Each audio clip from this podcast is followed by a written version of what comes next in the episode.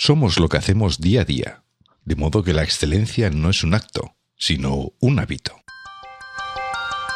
Aristóteles.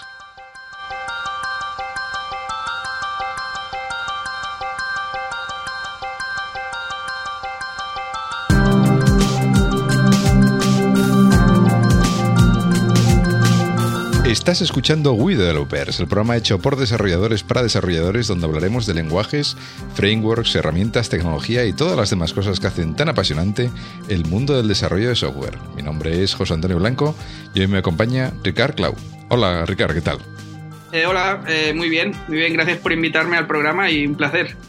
Nada, gracias a ti por, por aceptar la invitación y, venir de buen grado, porque, bueno, hoy Ricard eh, nos va a ilustrar, vamos a hablar sobre, sobre Redis, que es un, ¿Cómo lo, ¿Cómo lo, definirías? ¿Un servicio? Un, ¿Una base de datos? La verdad es que sí, es, un, es, un poco, es, un, poco, complicado definirlo como tal. O sea, la definición más correcta sería que es un servidor de estructuras de datos, que ya de por sí es una definición un poco extraña, hay gente que, lo, que lo, mete dentro del saco de los no SQL, que un poco también es cierto, porque al final hay datos, eh, tienes instrucciones para conseguir estos datos de forma bastante diferente a como lo harías en, una base de datos relacional de, las de toda la vida.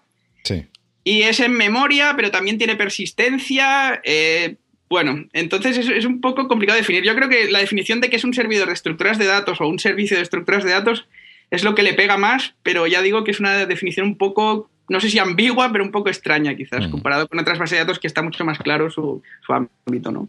Sí, sí, además es, mm, bueno, relativamente reciente, ¿no? No tiene mucho tiempo tampoco este, este producto y, bueno, en poco tiempo, pues digamos, eh, ha ganado bastante cuota de mercado, entre comillas, en, servicios que necesitan mucha escalabilidad y tal. Y... Sí, sí, sí, la, verdad es que, bueno, em, el proyecto realmente empezó en 2009 eh, o sea que es, vamos, tiene cuatro años y medio básicamente.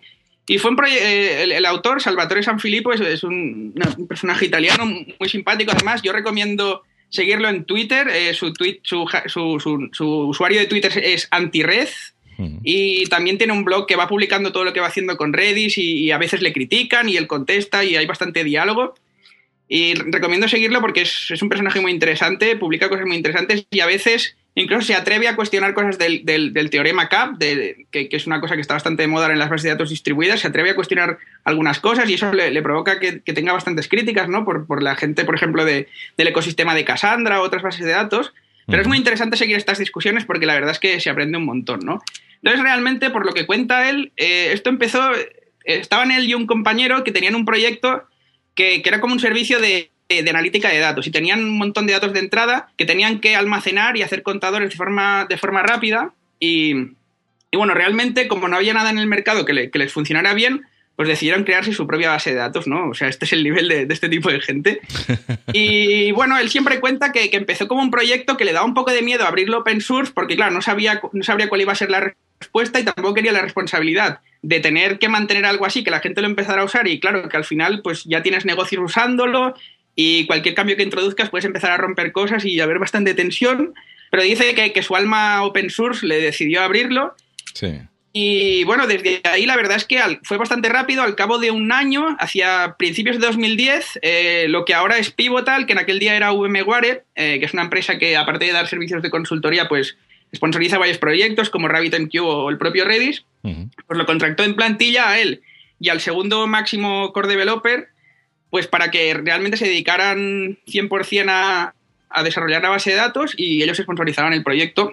Y básicamente eso es lo que ha hecho que, en pocos años, pues cada vez tenga más features. Eh, vamos, ahora ya está la versión 2.8, cada, últimamente cada, prácticamente cada semana saca una nueva versión. Está trabajando en la versión 3.0, que es, que es la versión con cluster. Porque ahora se puede hacer cluster, ya lo contaremos más tarde, haciendo un, sharding a través del cliente, pero claro, eso no, es realmente un cluster como el que puede ser de Cassandra o React. Entonces, pues bueno, la verdad es que está en desarrollo continuo, pero es una cosa bastante estable y que no debería darnos miedo ponerla en producción. Y bueno, ya contaré varias empresas que, he estado yo, eh, lo usan y hay muchos proyectos inmensos, como bien has comentado, que, lo usan para solucionar problemas de escalabilidad cuando tienes mucha escritura de datos o muchas lecturas de datos. Y básicamente esta sería un poco la, historia de Redis, la verdad. Eh, tiene, yo creo, bastante futuro y yo creo que parte del éxito es que es porque si pensamos un poco en páginas web grandes o aplicaciones grandes en los unos años antes, mucha gente usaba Memcache eh, pues para almacenar en, memoria cosas que necesitaban acceso rápido tanto de escritura como lectura.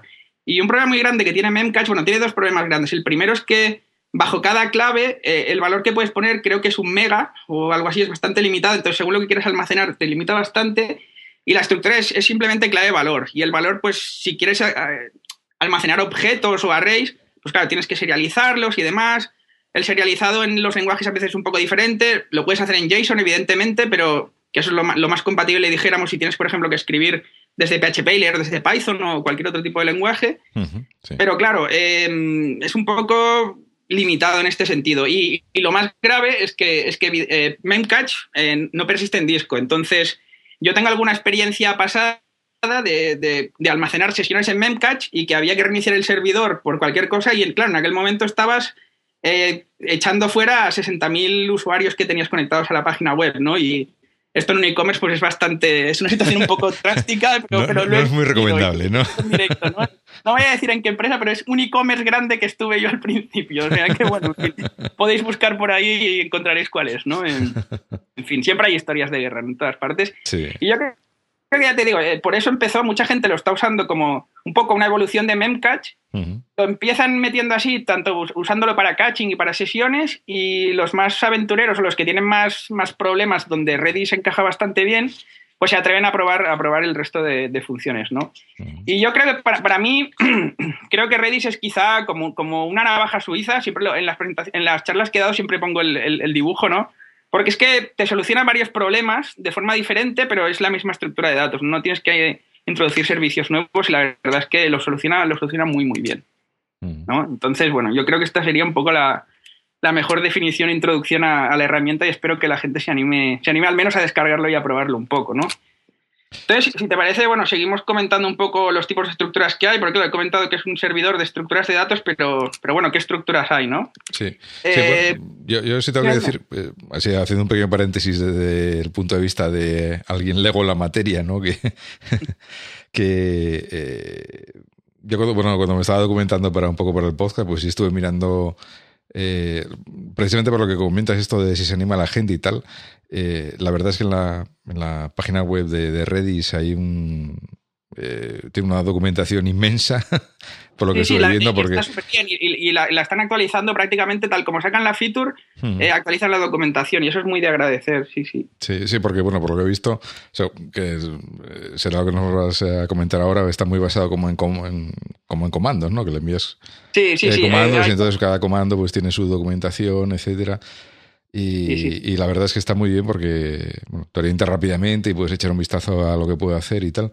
Y, además una, una, cosa que me resultó muy curiosa, que creo que eh, intuyo que es una característica importante del sistema, mm. es que en la documentación te pone como eh, el orden de complejidad de cada operación, ¿no? Hablando de listas o de eh, tablas o de lo que sea, pues que sabes de más o menos cuánto va a llevar si va a ser el orden de complejidad, el orden de, de temporal de la ejecución de, esa, de, esa, Sí, sí, exacto. Esta, es una de las cosas que a mí más me gustan de Redis y que no puedo decir lo mismo de otras bases de datos como por ejemplo MySQL. MySQL funciona bien y bueno, sí, evidentemente se puede tunear y hacer que, la performance sea, sea, espectacular, pero eh, según lo, lo, que no es, lo que no puedes garantizar con MySQL es que sea predictivo su comportamiento. Es decir, en Redis, si te dice que es ON la complejidad, pues claro, eh, sí que va aumentando, pero si tienes 10 elevado a 6 elementos, pues sabes que es una complejidad 6. Si es 10 elevado a 7, 7.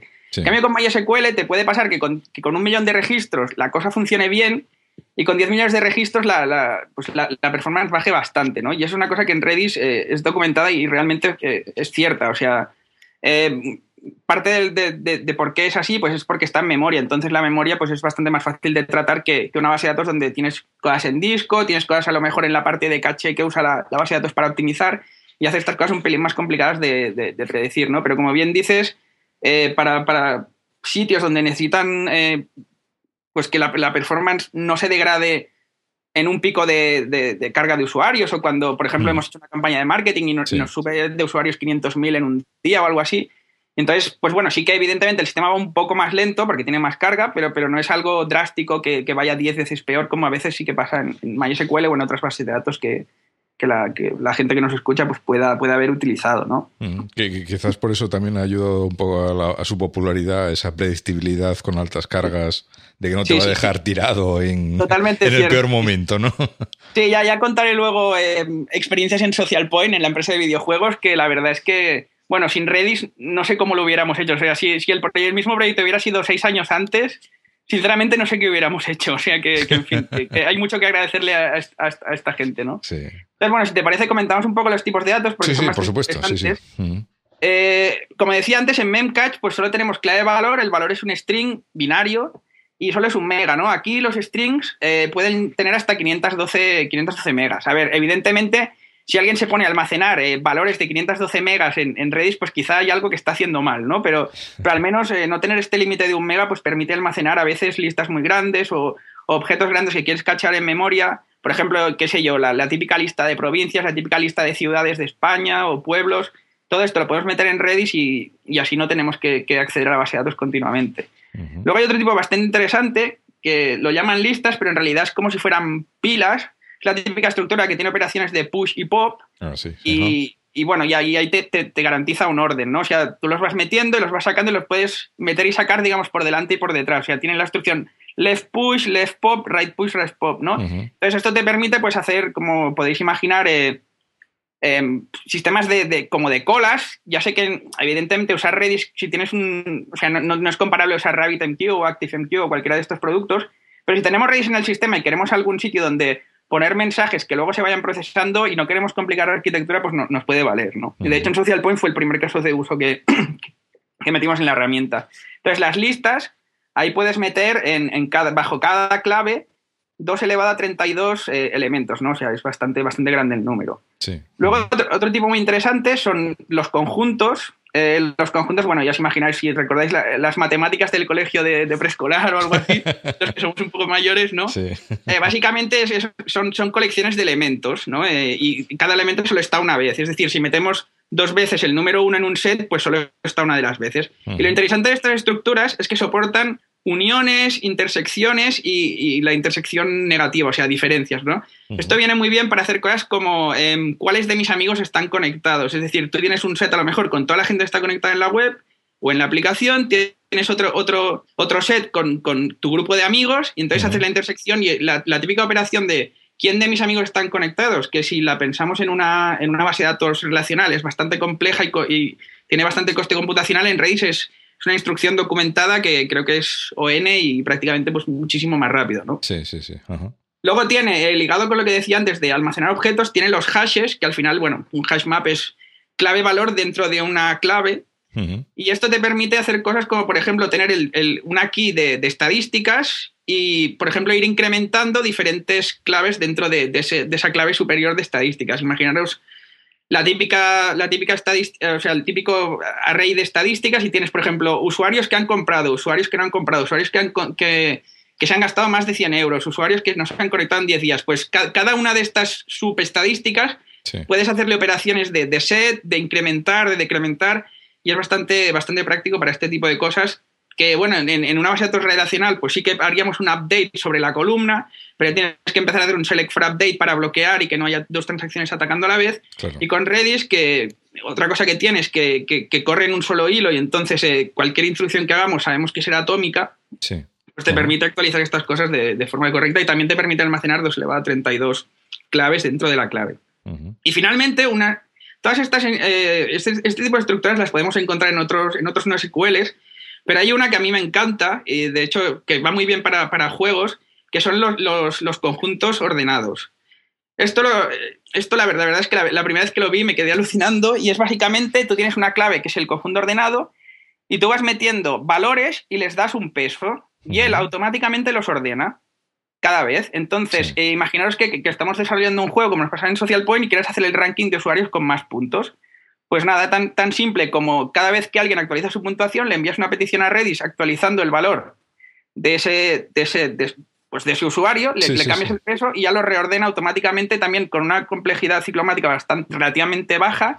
Y por ejemplo, nosotros en Social Point teníamos sorted sets con, bueno, eh, conjuntos ordenados con varios millones de, usuarios metidos en cada uno de ellos y actualizando continuamente el ranking y prácticamente no se resentía, ¿no? Entonces es una estructura que, no la, que yo sepa no la tiene ningún otro, ningún otro no SQL o ninguna otra tecnología y, y tiene un caso de uso muy, muy interesante como es juegos o cualquier tipo de gamificación que queramos poner en, nuestra aplicación, ¿no?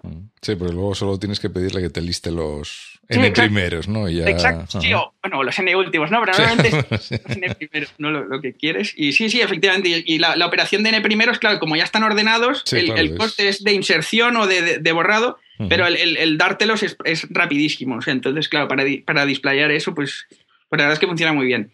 Y estos eran los, tradicionales que tenía Redis y ahora hace prácticamente un par de semanas añadió un tipo nuevo que se llama HyperLockLock. Está un poco en modo beta y esto sirve para cuando tenemos que almacenar muchísimos elementos bajo una clave y queremos contar cuántos elementos únicos hay. No es súper preciso, dice, dice el autor que de momento tiene una precisión del 80% o algo así, pero sirve para calcular órdenes de magnitud. Entonces, ah, parece ser que para sitios que realmente necesitan escribir muchísimo y saber cuántos diferentes ha habido, el típico caso, ¿no? ¿Cuántas IP se han conectado a tal sitio para proyectos de telecomunicación o cosas así? Pues como decía, no da un número exacto, pero sí que te dice, bueno, pues 100.000 o, o, un millón, ¿no? Y entonces, bueno, sí que el 80% de, de error está ahí, pero, pero tienes órdenes de magnitud. Mm. Ya es una estructura un poco extraña, quizás, y, como, como, siempre, la, pues la han introducido con poquitas instrucciones y supongo que con el tiempo se le, se le irán dando más casos de uso y más, mm. y más recetas para usarlo, ¿no? además es un poco curioso de esa, esa imprecisión, ¿no? Esa, esa magnitud de error que no suele ser... No, no suele ser aceptable, pero tiene, su caso de uso. Entonces, es lo que cuenta es sí, que. Sí, no, evidentemente, claro. El, el lo bueno que tienes es un algoritmo de, que, busca eso y, lo bueno que tienes es que, ocupa muy poquito en memoria. Entonces, claro, Redis, ahora lo contaré, el problema que tiene es que tiene que caberte todo en memoria, porque si no la, performance baja un montón. Entonces, claro, eh, cualquier cosa que introduzcan tiene que ser eh, súper, súper, no solo rápida, sino que, además que ocupe muy, muy poquito para no afectar, evidentemente, al, al resto de la estructura. ¿no? Claro, con lo cual probablemente estamos hablando de sistemas con mucha, mucha, mucha memoria, ¿no? Para poder mantener todo en... La verdad es que da, un poco de miedo si lo piensas, pero ahora mismo eh, en Amazon, en, AWS, eh, hay instancias ya con 200 gigas de memoria. Sí que es verdad que es un poco una burrada y no son precisamente baratas, pero realmente si tenemos un caso de uso, pues ya tenemos este nivel, ¿no? Realmente... Pues, por lo menos, si las necesitas, por lo menos están ahí, ¿no? Sí, sí, está disponible, ¿no? Y no hace falta ni siquiera que tengas tu propio servidor, sino que, lo puedes contratar en, la nube, ¿no? Para, un tiempo, ¿no? Un poco se dice ahora que, que ya sí que parece un poco bestia, y, pero que la memoria es lo que era antes el disco y el disco ya es casi las cintas, ¿no? Y bueno, las cintas es como, bueno, es algo que no lo voy a buscar nunca y lo meto ahí, pues no sé, por si algún día tengo una auditoría legal o algo así, pero vamos. Pero sí, sí, y hombre, 200 gigas, pues si lo piensas, cabe bastante cosa ahí, ¿no? Sí, sí no, desde luego. Entonces, bueno, como decía Redis, pues el problema, el problema que tiene, y se lo achaca mucha gente, pero claro, es que es la única manera de hacerlo rápido, es que todo tiene que caber en memoria. Entonces, eh, ¿qué pasa si, nos pasamos de la memoria? Pues eh, Redis intenta corregirlo, eh, intenta hacer, hace swap a disco y aunque la performance se degrade, muchas claves siguen en memoria y aguanta.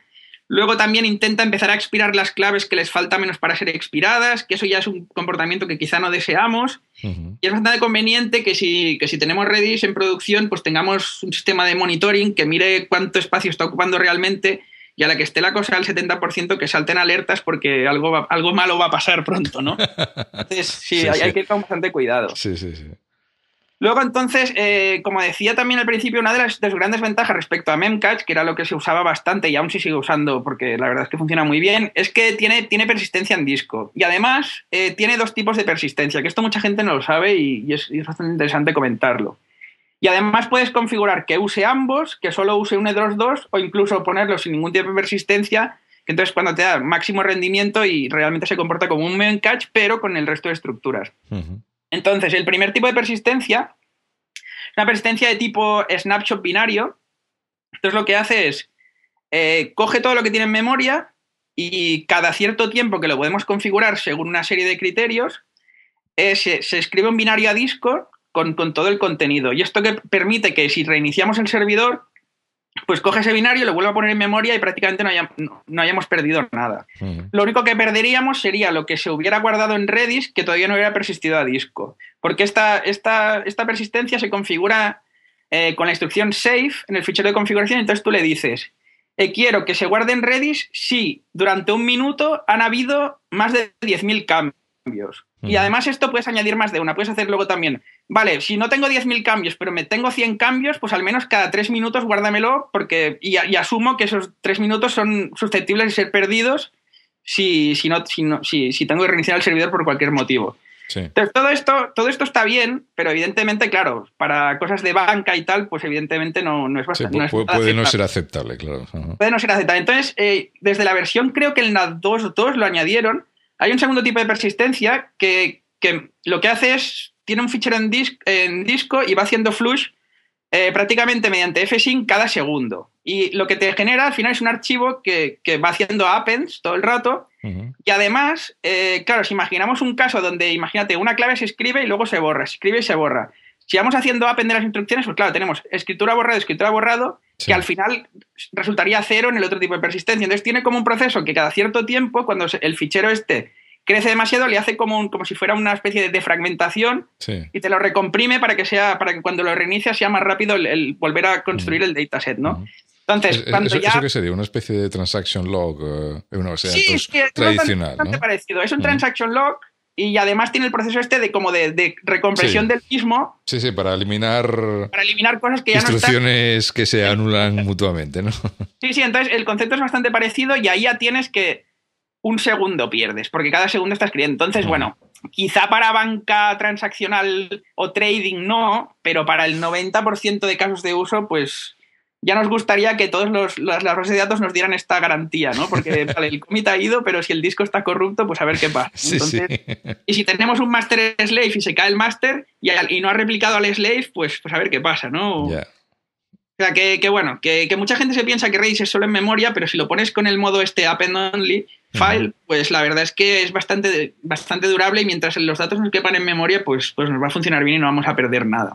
Luego, luego en el supuesto que se te caiga y que tengas que reiniciar el servidor, a mm. partir de, de, este modo que es lo que hace, recorre otra vez todo ese log para, para eh, volver a dejarlo todo como estaba, ¿no? Y reconstruye el, el dataset. Entonces, como, como podéis imaginar, pues es un poquito más lento, ¿no? Eh, porque evidentemente no es lo mismo que un binario que lo vuelves a poner en memoria prácticamente tal cual y ya está, que es como si suspendieras el, portátil, para, decirlo algo, una comparación un poco bruta.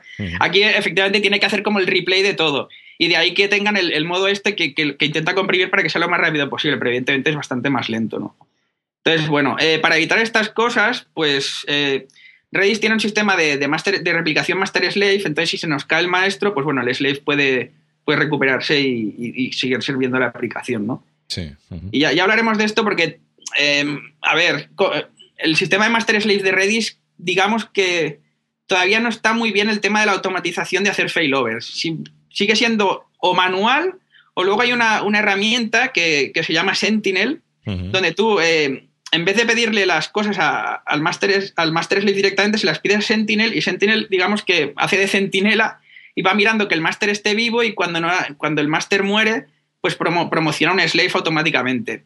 Esto, la verdad es que luego al final ya lo comentaré o ya lo añadiremos a, los links en, cuando publicamos el podcast hay una serie de blog posts de un, personaje que se llama Afir, que, bueno, se burla prácticamente de todos los no SQL porque los hace fallar todos, ¿no? Y, el caso de, Sentinel, pues la verdad es que provoca una partición de red entre, entre un Sentinel donde hay tres o cuatro masters y tres o cuatro slaves, durante un rato eh, simula una situación de red bastante mala, los devuelve y bueno, se han perdido el 40% de los datos, corrupción por todos lados, ¿no? Pero bueno, luego tiene el mismo post hecho con Cassandra, lo tiene hecho con React, o sea, y los va haciendo... Y es bastante, bastante interesante leerlos porque primero que se aprende un montón, evidentemente, y luego que ves que realmente nada es mágico y nada es tan maravilloso y perfecto como, como lo dicen. Y cuando hay un problema de red o un problema de sistemas, pues hombre, todos intentan sobrevivir, pero siempre hay algo de pérdidas, ¿no? Sí, sí, no, evidentemente no. podemos hacer, la verdad. Ningún sistema es perfecto, evidentemente. No, no, no y de, ahí que sea importante, pues mucho monitoring y mucho mirar la, salud de, las máquinas, ¿no? Entonces, bueno, aparte de esto, tiene algunas otras eh, características interesantes. Eh, uno de los problemas de Redis es que es tan rápido que realmente cuando podemos sufrir eh, problemas es debido a la red, entre el servidor de Redis y a lo mejor nuestro servidor de aplicaciones. Entonces, si tenemos que enviar muchos comandos de golpe y no hacemos nada, pues para cada comando abre una conexión TCP, se conecta, envía los datos y espera respuesta. No es que sea muy lento, pero si tenemos que enviar 10.000 comandos, pues hombre, notaremos que va un poquito lento. En este permite hacer pipelining, es decir, agruparlos todos y mandarlos en, una única, en un único paquete, bueno, en varios paquetes CCP, evidentemente, pero en, una única conexión. Entonces nos ahorramos toda esta conexión-desconexión continua. Lo, el, pipelining, digamos que cada comando se ejecuta atómicamente, pero la secuencia no es atómica. Entonces, entre medio, pues pueden pasar cosas y los resultados no sean esperados. Entonces, para evitar esto, si queremos que, que se ejecute de forma atómica n comandos, tiene un concepto de transacciones. Y la forma de hacer esto es le mandas una instrucción que se llama multi, para que sepa que le vienen varias de golpe, le mandas los n comandos que quieras y luego haces exec. Y con el exec es como una especie de commit. Em, la, diferencia con las transacciones de, las bases de datos eh, tradicionales es que no hace rollback si falla el commit. Eh, pero también dicen que la única forma de que te falle una instrucción de Redis es o bien porque tengas el hardware corrupto o bien porque la has escrito mal, es decir, porque la sintaxis no es correcta. Entonces, eh, eso en producción es muy, muy raro que te pase porque te puede pasar en desarrollo, pero evidentemente en producción, pues la, instrucción está bien. Lo habrás probado previamente, claro, sí. Sí, sí, pero bueno, eh, que no es una transacción normal, vamos, de, lo que tenemos en la cabeza de lo que es una transacción. Sí, bueno, es una transacción en el sentido que la haces, pero luego no. Se, hace, se no, la puedes deshacer. Pero bueno, si pasa algo ahí en medio, pues, pues es un poco extraño, ¿no? Entonces, eh, hemos comentado varias veces que, se mandan comandos, ¿no? Todos estos comandos, la verdad es que, bueno, bueno invertiríamos un montón de tiempo en, hablar de todos. Y la verdad es que están muy bien documentados en la, página web de Redis. Entonces, si, si vamos a Redis IO eh, barra commands, veremos que cada tipo de datos de los que hemos comentado antes, pues tiene sus, propias instrucciones. Por ejemplo, las listas tienen lo que comenta de push y pop, los sets tienen eh, pues los unions, intersect y demás. Los hashes tienen sus instrucciones y los sorted sets pues tienen el, añadir el set, dame los 10 últimos y todo esto que comentábamos. Y como bien decíamos antes, está todo todo súper documentado a nivel de, la, de, la, de, la, predictibilidad que tenemos de, pues, de cada instrucción, ¿no? Y esto ayuda mucho a que, bueno, podamos hacer pruebas de carga en nuestro servidor, probamos de aumentar 10 veces los datos, vemos cómo se comporta y, veremos que, todo funciona bien. Y la verdad, la verdad es que está muy bien. Y finalmente, una, otra, otra de las cosas interesantes que a mí me gusta mucho de Redis es que lo añadieron esto en la versión 2.6, o sea, es bastante reciente, tiene un año, una cosa así, es que le puedes hacer scripting con Lua. Eh, Lua es un lenguaje un poco extraño para mí porque, por ejemplo, tiene una cosa muy curiosa, los arrays, en vez de empezar con, la, con cero, empiezan con uno.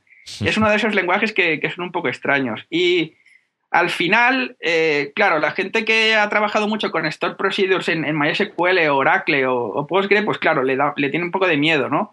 Entonces, eh, los scripts en Lua serían pues para instrucciones que no existen en Redis y nos interesa mandar tres o cuatro comandos, lo que hacemos realmente es añadir un nuevo comando que, sea, que es customizado por nosotros para hacer alguna operación atómicamente y en vez de mandar varios, varios comandos, pues mandarlo todo en uno, ¿no? Eh, la verdad es que tampoco he hecho nada en Lua muy, muy grande dentro de Redis. Lo más que he hecho son a, lo mejor ocho o nueve instrucciones de golpe para algún caso de uso que teníamos. ¿no? Eh, eh, es, es, curiosa la elección de Lua porque, bueno, mm, sí es verdad que se sigue utilizando puntualmente en algunos sitios. Ya, por ejemplo, eh, creo que en la Wikipedia el, lenguaje de templates es, Lua también. O sea, se, se utiliza a veces en sitios un poco extraños. Yo sí que me suena el lenguaje porque en su momento fue muy popular como lenguaje de scripting precisamente para, para, para motor de juegos, ¿no? De, sí, sí, en la industria de videojuegos se usa todavía. Se, se, usa mucho Lua, tal. Mm. Y, pero bueno, siempre fue como un poco. A mí siempre me pareció un poco equivalente al JavaScript, ¿no? Lua un poco más elegante, tiene algunas cosas un poco mejor pensadas que JavaScript. Pero pero bueno, sobre todo el tema de corrutinas y ese tipo de cosas que en JavaScript hay que andar haciendo eh, cosas infernales para, por lo menos en las versiones antiguas, ahora en, la, en las nuevas versiones, en, en, la, en esta que van a sacar en las 6. Eh, eh, se supone que ya lo, viene un poco definido el lenguaje, pero en el JavaScript de toda la vida, el que venían los, en los navegadores de antes, no había forma de hacerlo, ¿no? Y luego ese tipo de cosas si las tenía mejor pensadas y tal.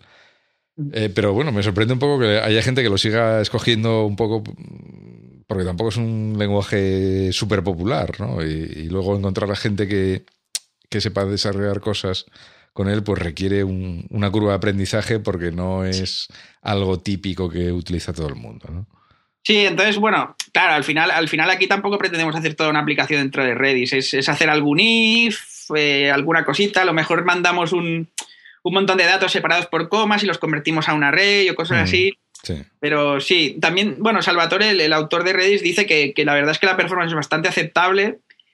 Y sí, la verdad es que no sé, no sé, no sé por qué lo eligió, no sé por qué lo eligió, la verdad, sus motivos tendrá, igual le gustaba y no sé, pues ahí tampoco sé, si te estoy sincero, tampoco sé si realmente tiene toda la especificación de Lua o solo tiene un subset de instrucciones.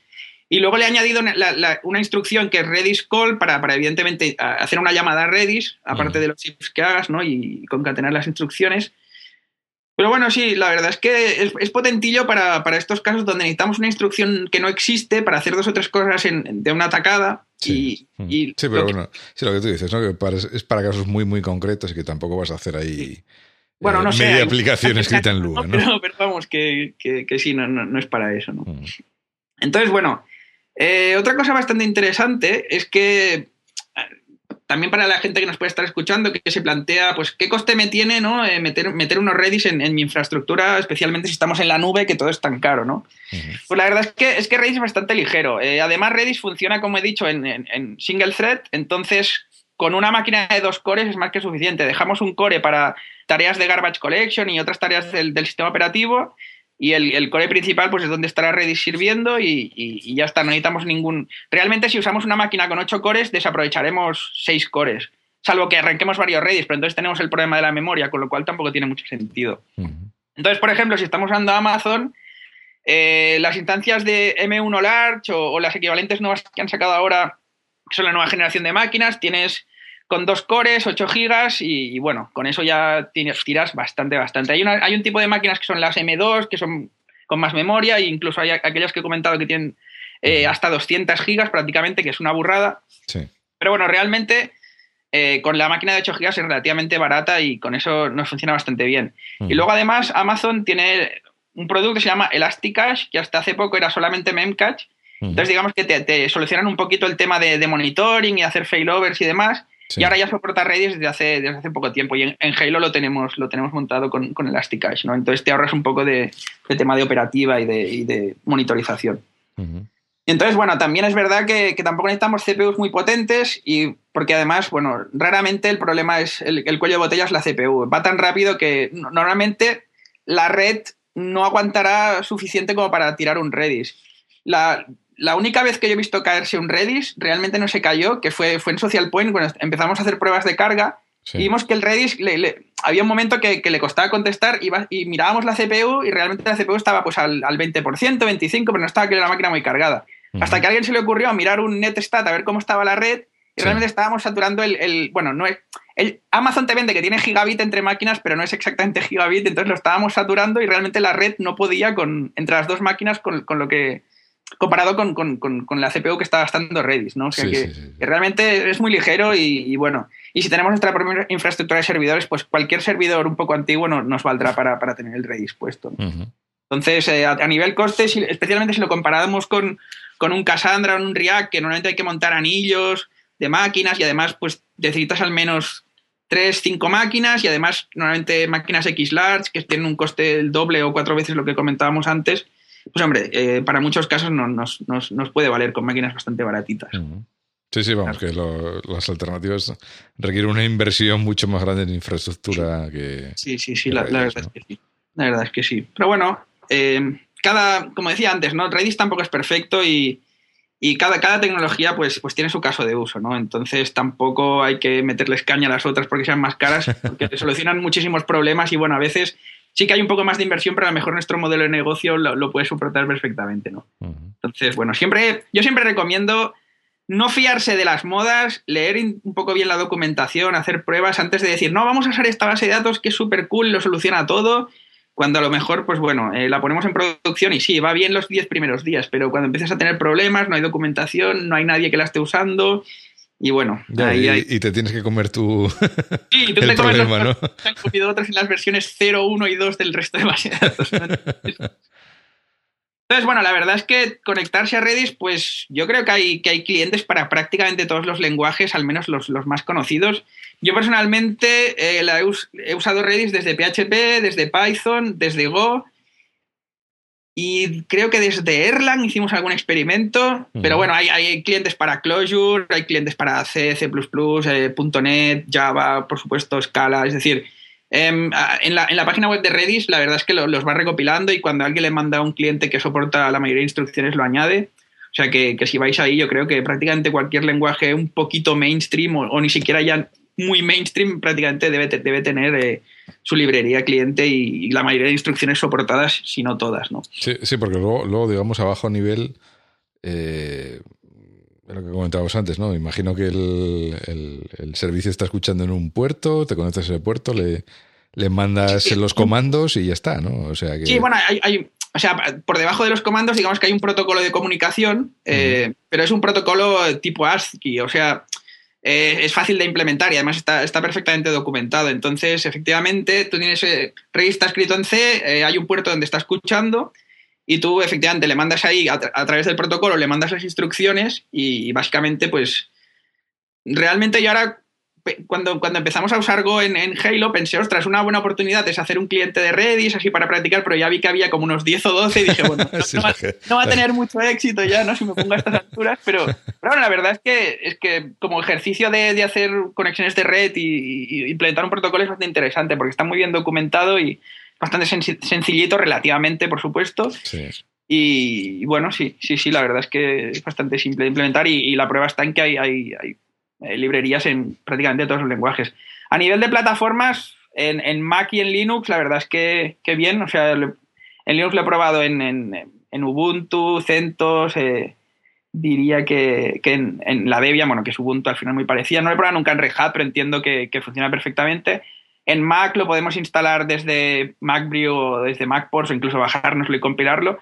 Y lo siento, pero no sé si funciona en Windows. La verdad es que nunca me lo he planteado. Supongo que habrá un binario para instalarlo en Windows, pero no sé si lo, has podido mirar tú. Pero... No, no, no, pero bueno, me imagino. Hace, años que no uso un Windows y la verdad es que no, no lo sé. me, imagino, me imagino que sí, vamos. Es bastante probable, sí, porque la verdad es que ahora ya es una tecnología que suena bastante y entiendo que, sí que debe haber, debe haber para Windows y si no, pues mira, a estas alturas es bastante fácil montarse una máquina virtual muy simple. O sea que si, hay gente usando Windows, pues yo imagino que a malas, malas al menos se podrá montar una máquina virtual con Ubuntu y levantar un Redis por ahí si, tienes que probar alguna cosilla, ¿no?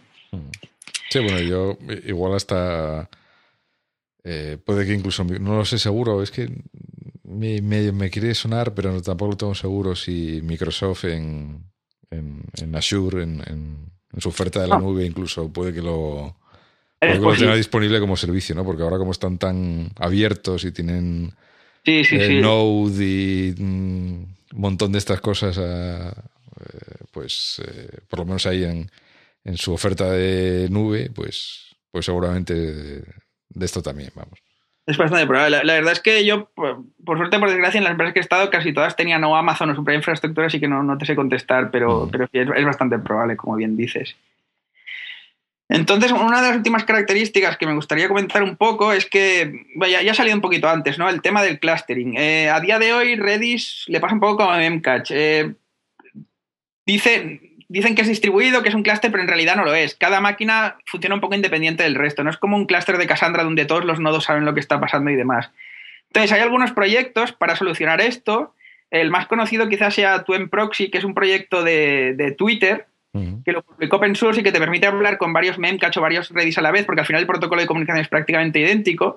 Entonces, en vez de hablar con los Redis, hablas con el Twin proxy y él lo distribuye en función de la, clave, pues te, genera un, algoritmo de hashing y te decide, bueno, pues estos datos van a esta máquina o a esta otra y lo hace de forma transparente para el cliente.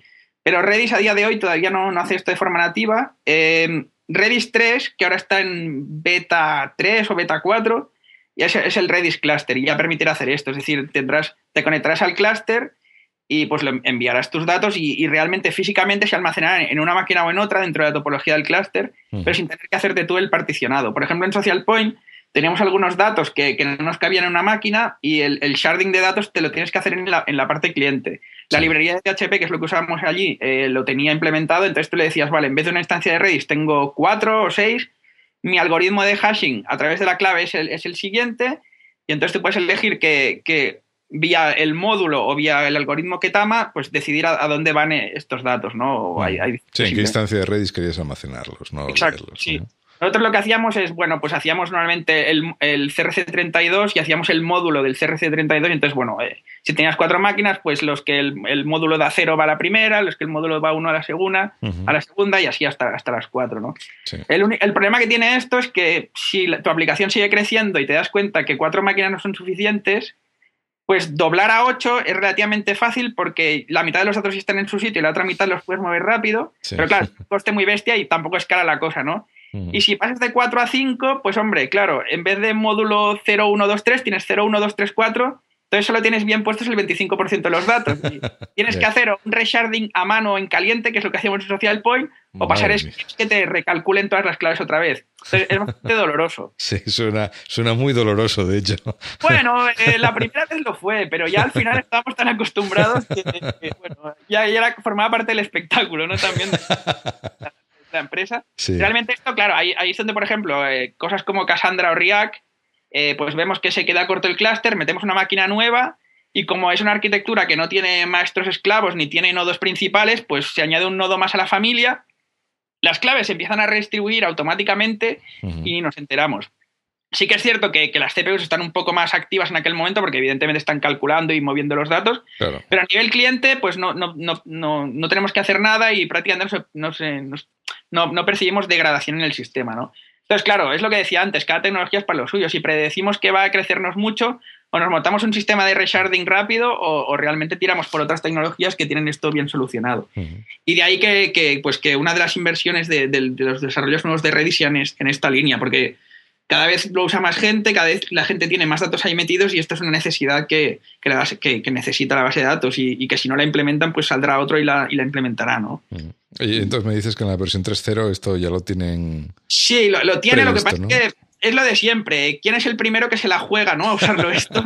claro, sí, está, él, lo dice, ¿no? Tienes la beta 4, bajároslo y probar, probadlo y tal. Y sí, bueno, una cosa es lo que pruebes tú en tu portátil, o a lo mejor levantas unas cuantas máquinas en el cloud y juegas. Pero juégatela a meter ahí datos de 8 millones de usuarios, ¿no? Y es un poco arriesgado, es un poco arriesgado. evidentemente, seguro que la 3.0 sale con un montón de bugs, la 3.01 irá mejor, la 3.05 ya empezará a ser usable, un clásico, ¿no? Clásico como en todas. Sí, todo el mundo quiere esperar a ver a que, a que otro sea el que se coma. Sí, bueno, siempre hay alguno que se la juega, ¿eh? No te creas tú. Que... Sí, seguramente por necesidad, porque ya no puede esperar más. Sí, exacto, porque seguro que hay gente desesperada que dice, mira, lo pongo la beta 4 tú y sea lo que Dios quiera, ¿no? porque realmente según, según el tipo de, aplicación que tengas, si, si, tienes un caso de uso que, lo necesita, pues y haces pruebas y te funciona, es bastante probable que, ya para muchos casos de uso esté bien, pero seguro que quedan eh, casos así un poco edge cases o cosas así que, estén un poco, pues bueno, eh, por probar y por descubrir en realidad, ¿no? Y esto se ve conforme la gente lo usa. que, en realidad, bueno. Yo la verdad es que creo que, Redis tiene un futuro bastante prometedor y seguirá, seguirá creciendo. Pero bueno, eh, veremos. el salto de la versión 2 a la versión 3 a nivel instrucciones no será muy bestia, pero a nivel interno es bastante fuerte. Entonces, bueno, será, será bastante interesante a ver si la gente lo adopta o se queda en la 2 y, a, ver, a ver qué pasa, ¿no?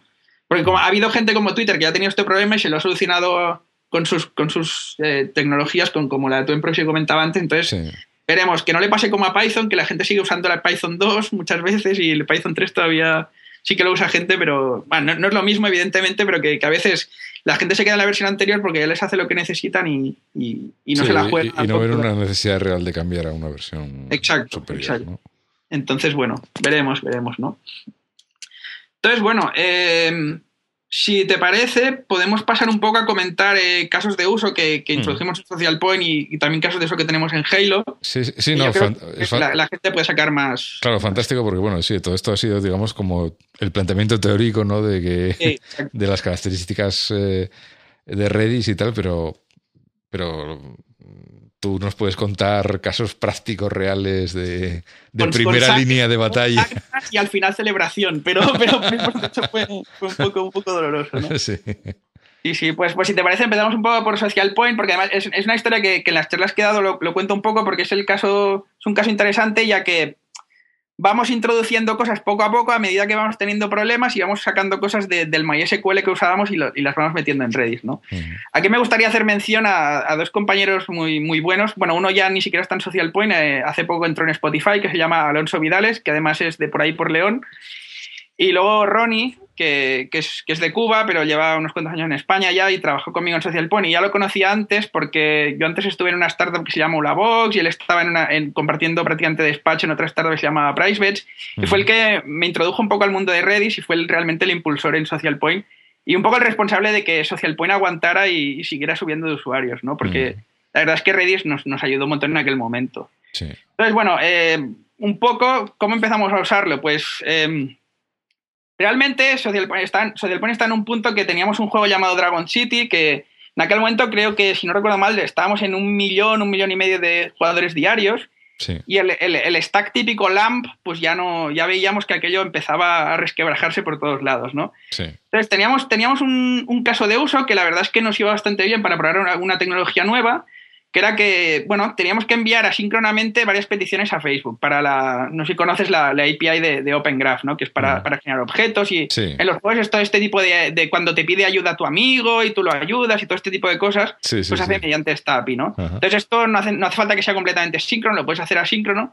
Entonces dijimos, en vez de liarnos a montar un RabbitMQ o algún sistema parecido para algo que realmente tampoco necesita toda la, complejidad que te, o, todas las fitos que te da RabbitMQ, Digo, porque dijimos, ¿por qué no probamos Redis? Probamos las instrucciones estas de las listas y vemos qué tal funciona y así lo evaluamos para, añadirlo en, otros puntos de, la aplicación, ¿no?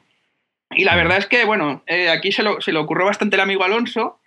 Entonces, desde la aplicación, desde el juego en PHP escribíamos en, en Redis y luego eh, montamos una aplicación con varios workers en Python para, permitir usar todos los cores y enviar varias peticiones a la vez, eh, así de forma, de forma corriente, porque PHP, evidentemente, para esto pues no es, no es su mayor especialidad, no se puede.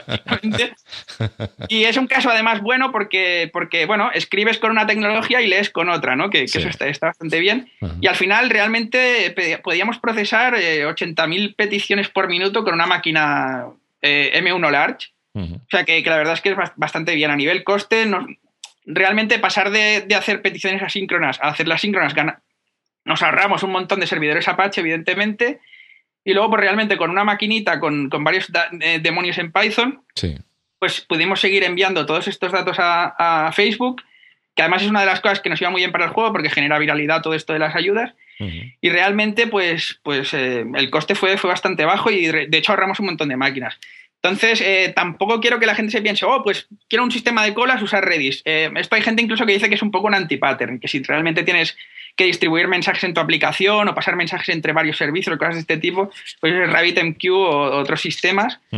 Pero bueno, para casos así un poco simplones, donde a lo mejor tenemos un caso donde queremos experimentar un poco con colas o, tenemos casos de estos de hacer peticiones asíncronas a, a APIs de terceros, pues la verdad es que es un buen caso de uso para evaluar Redis y ver si realmente puede, puede aguantar la carga, ¿no? Entonces, este fue el primer caso, eh, ahí vimos que iba bien, eh, Ronnie se creció un poco, ¿no? Porque, jolín, esto funciona, conseguimos convencer al CTO de que, de que era una, buena dirección, tirar por Redis, además, eh, como comentaba antes, otra empresa de videojuegos ya lo había hecho en el año anterior, entonces, bueno, la verdad es que parecía que era un caso, un caso bueno. Entonces teníamos otro problema bastante gordo, que, es, que era que teníamos muchos deadlocks en, la, en el MySQL, ¿no? Porque muchas veces, eh, bueno, entraba una petición, entonces bloqueaba varios registros para actualizarlos en una transacción, pero cuando tienes tanta concurrencia, te pasa que a veces pues entran varias requests y quieren eh, actualizar lo mismo. Sí. Y claro, eh, es bastante complejo de, solventar, ¿no? Porque, porque bueno, las, bases de datos tradicionales, pues la transaccionalidad te, te obliga a bloquear y entonces si, dos, peticiones HTTP te, intentan bloquear los mismos recursos, pues una de las dos tiene que morir, ¿no? Entonces, eh, ¿cómo solucionamos esto? Pues primero, em, movimos datos que estaban en, MySQL y los metimos en Redis. ¿Qué conseguimos con esto? Pues que el acceso tanto de escritura como lector era muchísimo más rápido y el tiempo donde podían haber dos, dos, peticiones actualizando lo mismo se redujo bastante. Y no solo eso, sino que conseguimos implementar un patrón de locking eh, sobre Redis. Redis tiene la instrucción set en modo exclusivo, donde la primera petición eh, bloquea ese recurso. Entonces, si entra otra petición, eh, intentas hacer el set, te devuelve un nil, porque el, set no se puede hacer porque, porque ese recurso está bloqueado. Y entonces haces un patrón de espera. con un timeout al final. Entonces, evitas que haya deadlocks en la aplicación y te permite que, bueno, si hay mucha gente intentando atacar el mismo recurso, pues serializas esas peticiones sin, provocar deadlocks, ¿no? Evidentemente se, se, vuelve un poco complejo cuando tienes el caso este de amigos que ayudan a amigos y tienes 100 amigos que todos a la vez se ayudan todos con todos. Entonces, puedes tener algunas peticiones que acaben muriendo porque aquel recurso reintenta varias veces que al final es mejor dejarlo morir y que reintente el cliente, ¿no? Que, que dejar la, petición ahí pillada, ¿no? Pero realmente redujimos los, los, deadlocks prácticamente en un 99% y la verdad es que fue otro gran caso de éxito. Eh, hay otras alternativas para esto también. Eh, la más conocida es Apache Zookeeper, pero es bastante más complicado de montar y también es bastante costoso. Tiene un nodo maestro y varios nodos esclavos y es, un, es, un, es un, poco... A mí la verdad es que en Halo usamos Zookeeper y a veces nos da problemas y Seguramente porque, porque no lo sabemos utilizar bien, seguro que hay miles de historias de Zookeeper totalmente exitosas, pero si lo que queremos es básicamente solventar el, patrón este de bloquear un registro temporalmente y necesitamos todos los patrones que nos ofrece Zookeeper, Redis es una muy buena, muy buena alternativa para esto. Y la verdad es que en Social Point, para hacer el locking de los 8, eh, al final el juego Dragon City llegó hasta 8 millones de usuarios y al final usaban 8 máquinas MLART para hacer esto. Sí. Que bueno, en MySQL claro, em, teníamos 64, 64 máquinas y ya veíamos que la CPU con los deadlocks se volvía un poco loca y con esto conseguimos que aguantaran bastante bien sin tener que doblar a 128 MySQLs, que bueno, el coste se disparaba ya prácticamente. Y luego ya al final nos animamos y empezamos a Redis también para, calcular analíticas. Y evidentemente también una cosa que vimos que funcionaba muy bien a nivel de, retención y de monetización es hacer minijuegos de, de dos semanas de duración con, con, leaderboards, ¿no? Con, a ver qué, gente pues conseguía más oro, conseguía más dragones, conseguía más, más, más, comida, ¿no? Todo este tipo de cosas de, los videojuegos sociales. Y evidentemente los sets ordenados pues nos servían muy bien para esto. Y como comentaba antes, teníamos sets con varios millones de, claves, que eran los usuarios que estaban jugando al juego durante aquellas semanas, y no, no se resentía la aplicación para nada. Y la verdad es que la verdad es que también fue otro caso de éxito que prácticamente teníamos para cada concurso poníamos una máquina y ya nos aguantaba para la duración. Porque nunca, final si lo piensas, pues hombre, si tienes una máquina con, con 8 gigas de RAM, al final si tienes 8 millones de jugadores son 8 megas más multiplicado por los datos de cada uno tampoco son muchos, entonces realmente para llenar las 8 gigas pues podrías meter una mega por usuario, y, ah no, perdón, un, K por usuario y, y, así te, pues te cae en memoria, ¿no? Entonces no, no había demasiado problema. Entonces eh, ya, bueno, al final ya hacíamos cosas como ver cuánta gente estaba online, cuántos amigos estaban online, eh, tiempo medio de sesión, cosas así, utilizando los conjuntos y las intersecciones y demás.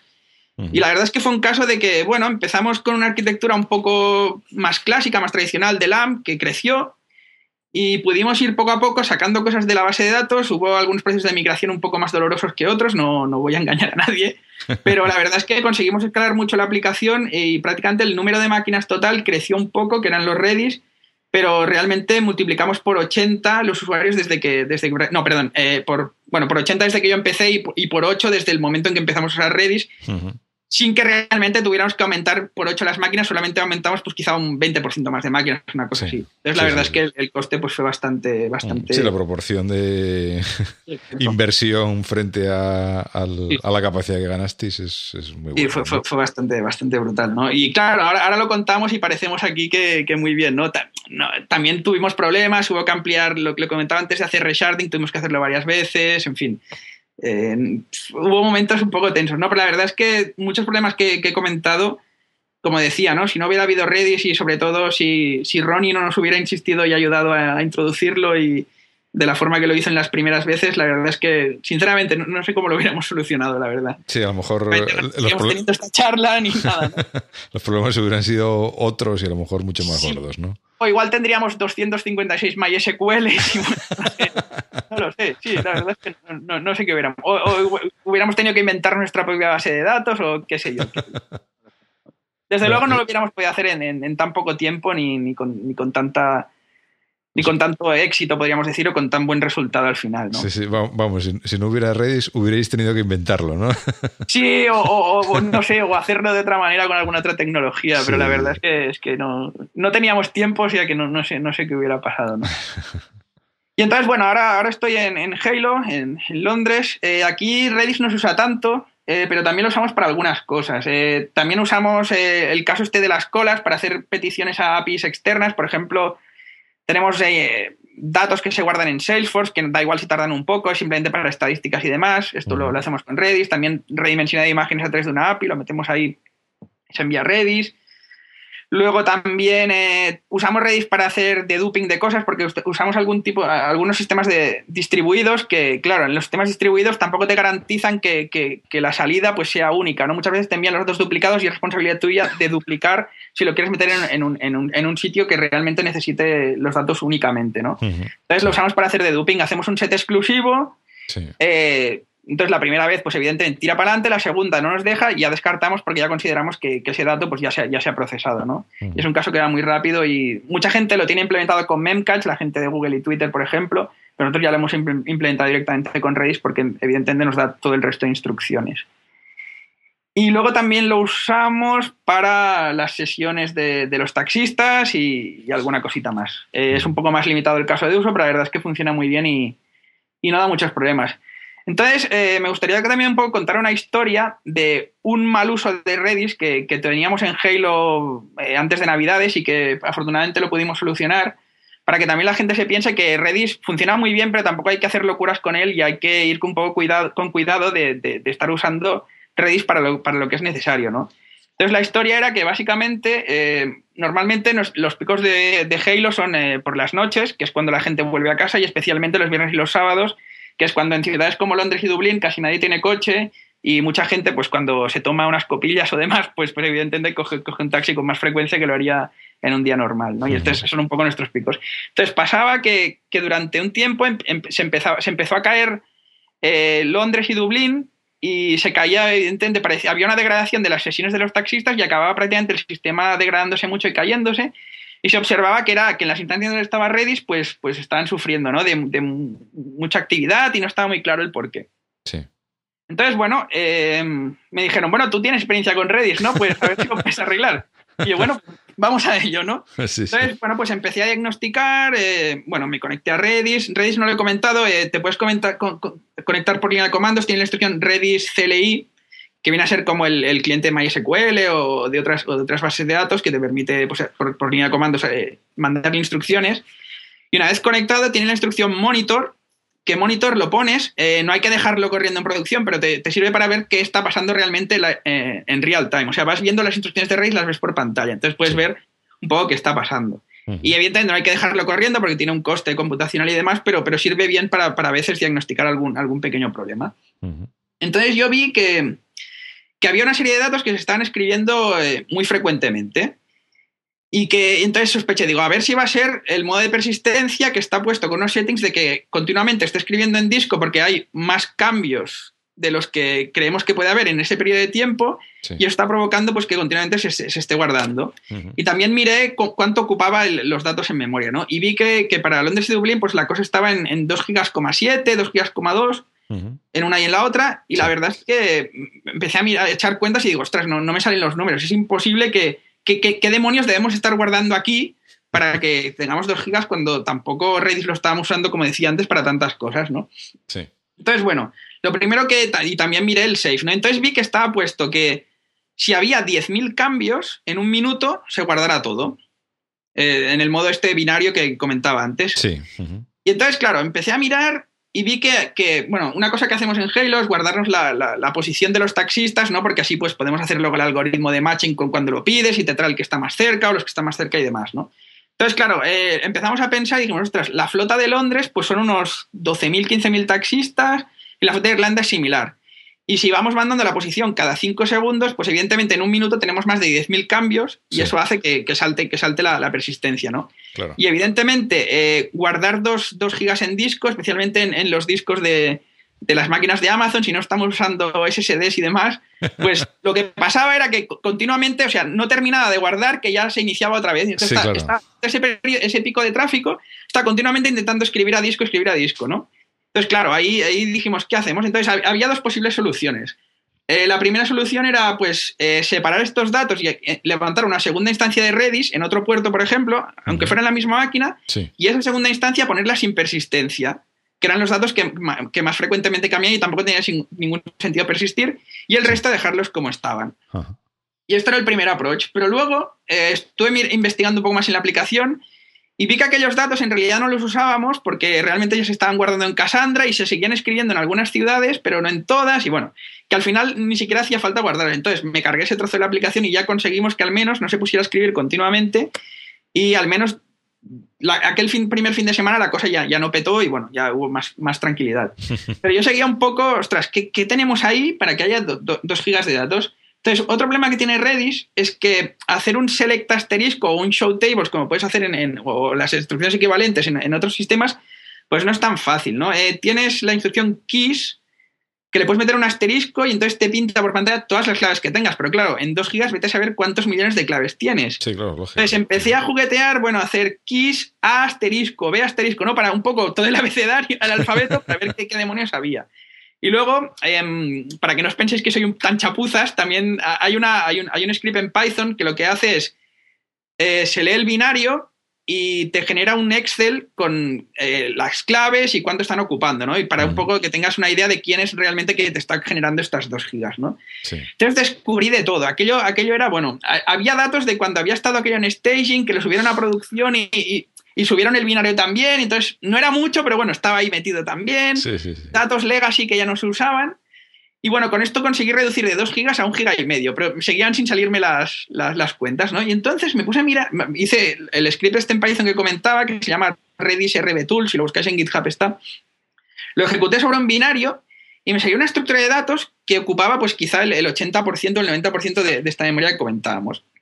Y entonces me puse a mirar el código y lo que descubrí es como he comentado antes, tenemos un sistema de colas en Halo, ¿no?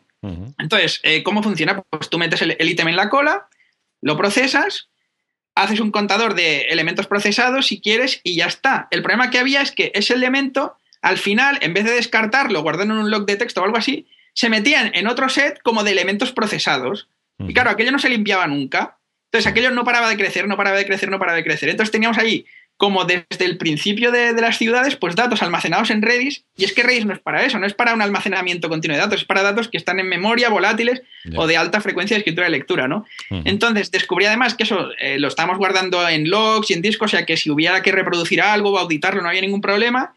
Me cargué esos datos, bueno, evidentemente consulté un poco, ¿no? Porque antes de en producción hay que ir con un poco de cuidado. Y realmente pasamos de las 2 gigas, a 50 megas, ¿no? Entonces, claro, la cosa es Sí, fue un proceso, me llaman bueno, aquel día ligeramente. Hubo, hubo gente ahí aplaudiendo, bueno, os podéis imaginar la, felicidad. Cuando haces estas cosas te sientes un poco, un poco grande, ¿no? El, héroe, ¿no? Del día. Sí, casi. Sí, hombre, la, verdad es que la, gente de sistemas, desde que, claro, habían tenido varias semanas con problemas por las noches, que les tenían que levantar y demás, y interrumpiendo eventos familiares, y ahora voy por sistemas ahí, prácticamente no es que me hagan la ola, pero les pido algo y... Pero poco les falta, ¿no? Sí, sí, lo que haga falta, de señor Ricard lo que haga falta, ¿no? Aquí... Además, los ingleses son muy así, ¿no? De, muy agradecidos cuando les has ayudado y bueno. rápidamente esto. Ahora, ahora ya, ya tengo línea directa con, todo el sistema, el departamento de sistemas, ¿no?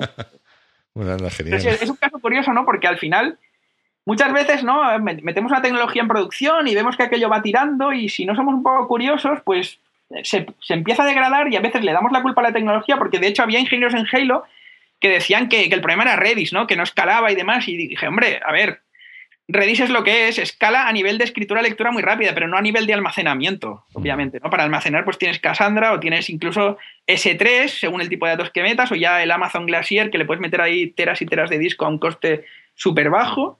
Sí. Pero bueno, eh, es un caso de que, bueno, no todas las tecnologías sirven para todo y aunque algo funcione bien al principio, no está de más irlo monitorizando e irlo pues auditando de vez en cuando a ver si todo lo que tenemos ahí está bien, ¿no? Entonces, finalmente, pues también lo uso para un proyecto personal que estoy haciendo, que voy a hacer un poquito de publicidad también. sí, sí, claro. Em, sí voy, a, sacar dentro de poco un, proyectito con unos juegos en Facebook y hemos usado Redis para varios, varias cosas en el, proyecto y la verdad es que en, en, un proyecto personal que empiezas, que evidentemente no hay recursos, pues claro, con tal como funciona y, lo poco que consume, pues en un servidor tengo ahí metido el Redis y el MySQL y, y no, mm. se dan, no se dan de golpes el uno con el otro. no, se, no ahí entre ellos, ¿no? Evidentemente, si, si, afortunadamente algún día aquello escala, pues habrá que plantearse una infraestructura un poquito más sofisticada. Pero de momento lo he metido ahí, son buenos vecinos y no. Y, si algún día se llevan mal, pues ya los pondremos cada uno en su casa y, y con, con, un esclavo para, para, las cosas que necesiten y, y ya está, ¿no? Entonces, bueno. Eh, sí, pero bueno, que, es, que es una sí, pero bueno, que está claro que es una herramienta que, que aparte que la has usado en varios proyectos, que te da la suficiente confianza como para como para usarla, ¿no? Aparte, aparte que también encaja con, con, poder, con poder ponerla primero en un, en un servidor pequeño y luego si hace falta, pues ya, hay tiempo a crecer, ¿no? Y luego también lo que decía de también lo puedes meter para algunas cositas y luego añadirlo en algunas cosas más. Te, te permite también jugar con esto de que no, no te casas ya con, la, con, con, con, con, eso y ya migrar a otra cosa es, muy, es muy delicado, ¿no? Lo puedes ir usando para diferentes cosas y, incluso si te crece mucho, pues cada cosa la metes en un servidor y, también funciona bien, ¿no? Entonces la verdad es que está bien. Y también me gustaría comentar otra cosa que nos pasó. Yo ya no estaba en Social Point, pero me lo contaron y la verdad es que debió ser divertido aquel día también, y lo cuento en las charlas también. En la documentación de Redis te dice que, bueno, cuando almacenas la clave valor, eh, los valores se guardan como, como strings binarios, ¿no? Y no dice nada más. Entonces, bueno, me comentaron que un día pues tenían un sistema de, claves valor dentro de un hash y demás, y el valor al principio eran números, ¿no? Y, bueno, pues aquello ocupaba X en memoria, porque, claro, eh, siempre como usa estructuras internas y demás, no es exactamente, eh, sí que es proporcional a los datos que tienes, pero es un poco difícil de calcular exactamente, exactamente cuánto te va a ocupar en memoria un dataset que a lo mejor tienes en un array en memoria y es más fácil, o en, una clase de Java que está muy documentado que ocupa cada, cada elemento de la clase, ¿no? Hay en Redis un poquito más oscuro esto. Entonces, eh, bueno, pues dijeron, ostras, pues nos iría muy bien, aparte del número, almacenar eh, un carácter, ¿no? Para decir, y hacer luego un split y decir, bueno, pues este carácter significa que es oro o comida o, bueno, cualquiera de estas cosas que, que son en los juegos. Y claro, dijeron, bueno, si el número ocupa 8, le metemos dos, caracteres más, pues como son strings binarios, pues 10, ¿no? Pues será un 20% de, bueno, un poco más de un 20% de, de incremento, pero, pero no, no será muy bestia. Lo pusieron en producción y, la memoria pasó a ocupar cinco veces más. Entonces, ¿cómo, ¿cómo, es posible? ¿Qué hemos hecho mal? No sé qué. Bueno, rollback con 8 millones de jugadores, imagínate. Dolor. Ya, ya, os digo, yo no estaba, pero bueno, debió ser divertido. Y bueno, parece ser que empezaron a mirar en el código fuente de Redis, que esta es otra de las cosas buenas. Cuando algo es open source puedes eh, investigar un poco y ver qué está pasando. Y aunque sea C, la verdad es que el código de Redis, aunque no sepas mucho C, es bastante legible. No es C oscuro que a veces con macros y demás que es un poco complicado de seguir. Este la verdad es que está, está bastante limpio. Y hay una cosa no documentada, o al menos yo no la he encontrado en la documentación de Redis, pero es importante saberla, que es que lo que intenta hacer para aún optimizar más la memoria es que si el dato que vas a meter es un número, lo guarda como un float, o sea, como con la coma flotante, en vez de ser como, un string binario, como, como, como dice, ¿no? Claro, realmente es un poco interpretable, ¿no? Lo de string binario. Y de ahí que saliera, pues que ocupara cinco veces más, ¿no? Pero claro, es un caso también de que, bueno, muchas veces también, aunque esté muy documentado, hay que a veces probar las cosas con cuidado y analizar cualquier tipo de métrica porque realmente puedes tener sorpresas un poco extrañas en producción, ¿no? Y, y ahí es cuando hay y hacer cambios es, doloroso. Sí, sí, realmente no sabes cómo se va a comportar el sistema hasta que lo pruebas, ¿no? Sí, por, más documentado que esté, y en el caso de Redis lo está, pues esta cosa no, no estaba muy clara y bueno, en fin. Eh, como os digo, yo no estaba, pero debió ser divertido aquel día. Debió ser divertido. y nada, básicamente, pues un poco para, terminar un poco el repaso, pues yo diría que, que, Redis pues es perfecto para muchos casos, entre ellos pues eh, datos temporales, datos de sesiones de usuarios, eh, aplicaciones donde tengas que escritura lectura muy rápida y, por, varios, por varios hilos concurrentes y problemas que, que, encajan bien con los datos que, que, tiene Redis, ¿no? Porque como pasa en todos los NoSQLs, eh, los NoSQLs hay que pensar un poco cómo vas a acceder los datos y modelar la aplicación en función a eso. Es un poco diferente que el, que el SQL tradicional, donde, bueno, pues luego puedo hacer un alter table y la select me va a seguir funcionando y demás. Aquí es un poquito diferente, ¿no? Tienes que pensar mucho en las estructuras y tienes que pensar un poco en cómo vas a acceder los datos, cómo vas a necesitar acceso o cómo crees que negocio va a pedirte que accedas a los datos, que eso a veces es donde se pone un poco complicado el tema de los no SQLs. Sí. Pero bueno, em, y, sobre todo que, los datos te quepan en memoria y si no, pues que sepas un poco que puedes distribuirlos en varios servidores, pero que se añade una, complejidad y un poco de riesgo si sabes que aquello puede duplicarse en unos meses o demás. Y por supuesto, eh, seguramente nunca habría que usar Redis, o bueno, seguro ya os lo digo, nunca habría que usar Redis simplemente por el hecho de que es más rápido. Eh, a ver, al final, o, porque hay historias de escalabilidad, al final, bueno, eh, SocialPan llegó un punto que el MySQL nos tiraba más, pero, pero realmente aguantó muchísimo. y hay instalaciones de Oracle inmensas en el mundo. PostgreSQL actualmente quizás sería el motor más avanzado de los open source. También hay instalaciones inmensas. De hecho, creo que en Yahoo hay una base de datos de Postgre que no sé cuántos nodos tiene y ya lleva un montón de años y, y funciona perfectamente para escalar. Entonces, no nos dejemos guiar por las modas y, y si tenemos una base de datos tradicional, pero a aquello escala, no, no tenemos ninguna necesidad de introducir complejidad gratuitamente. ¿no? Mm.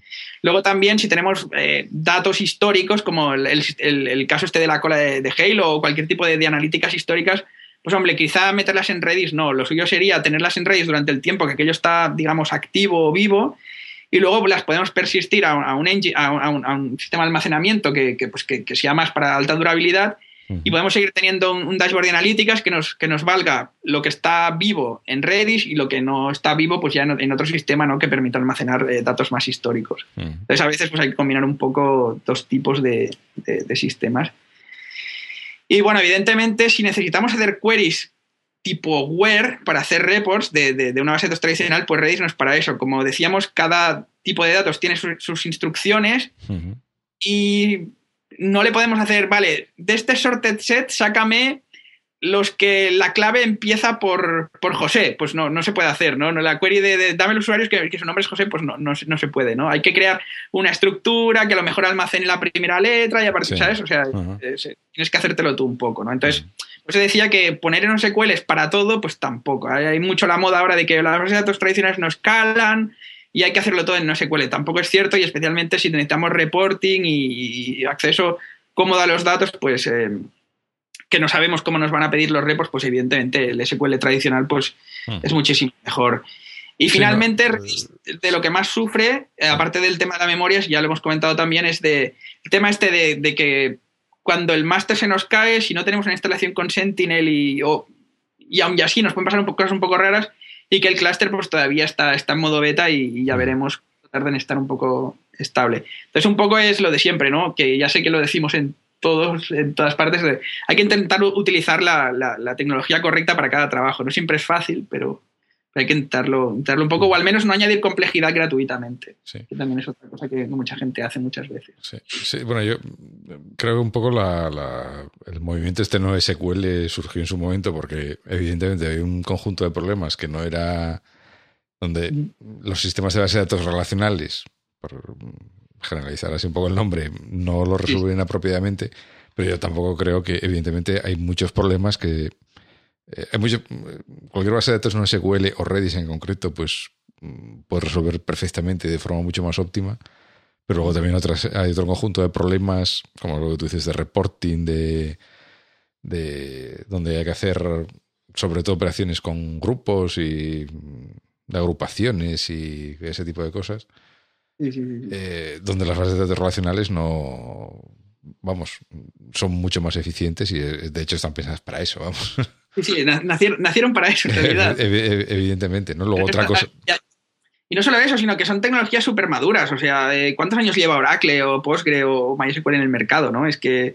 No, no es que no hubiéramos nacido, pero vamos, éramos, yo, qué sé, estaríamos en la universidad o incluso en el colegio, ¿no? en la versión 0.1 de MySQL seguramente. Y Redis, por ejemplo, ya lo hemos dicho antes, es de 2009, o sea, no es comparable, ¿no? La, madurez de unas tecnologías y de otras. Eh.